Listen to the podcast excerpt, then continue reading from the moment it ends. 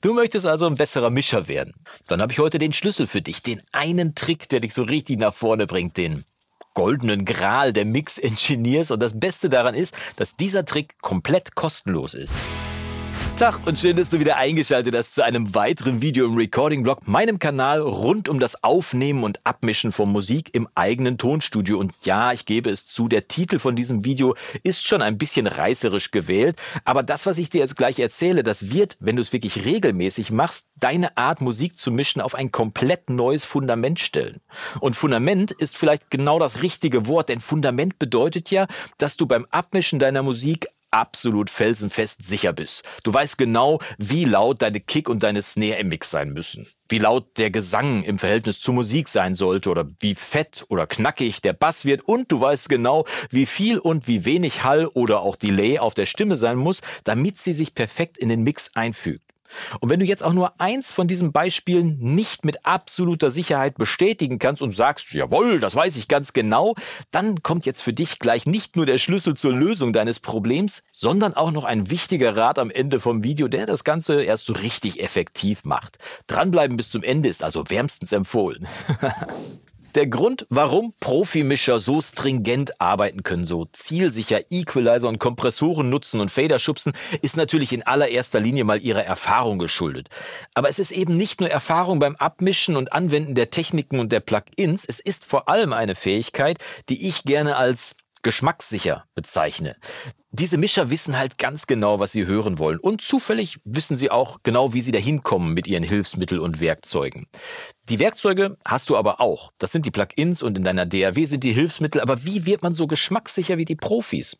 Ganz einfach. Der wichtigste und zudem kostenlose Trick, der dir dabei hilft, geschmackssicherer zu werden, ist, sitzt du, Musik hören. Klingt erstmal einfacher, als es wahrscheinlich ist, oder? Gemeint ist natürlich nicht gemütliches Rumsitzen und deine Lieblingsscheibe zu genießen. Ich meine Hören, also ganz bewusstes Hören. Und das geht so.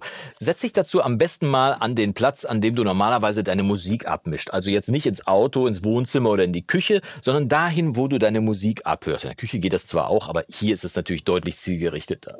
Setz dich also dahin, wo du deine Musik abmischt. Hier ist meine Anlage. Ich sitze immer hier und habe immer dieselbe Lautstärke eingestellt. Und dann hör dir einfach mal Musik aus deinem Genre ganz bewusst und immer in derselben Lautstärke, wie gesagt, an.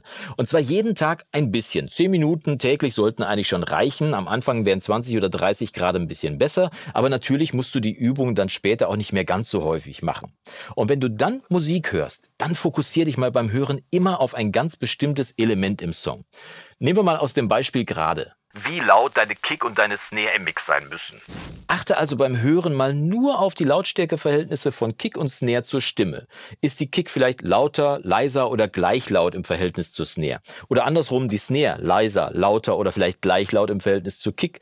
Oder zur Stimme? Ist die Snare vielleicht lauter oder leiser als die Stimme? Und wo wir gerade bei Snare sind, ist sie eher dünn, eher voluminös, mit Hall, ohne Hall, gedoppelt mit einem Handclap, vielleicht nur ein Handclap ohne Snare und so weiter und so fort. Du merkst schon an diesem simplen Beispiel, dass man beim Hören von Musik auf unendlich viele Kleinigkeiten achten kann. Und wenn dir die Fantasie dazu fehlen sollte, auf was du da alles hören kannst, dann habe ich für dich einen Spickzettel vorbereitet, auf dem ich für dich jede Menge verschiedene Aufgaben für gezieltes Musikhören, auch mit Hörbeispielen nochmal zusammengefasst habe.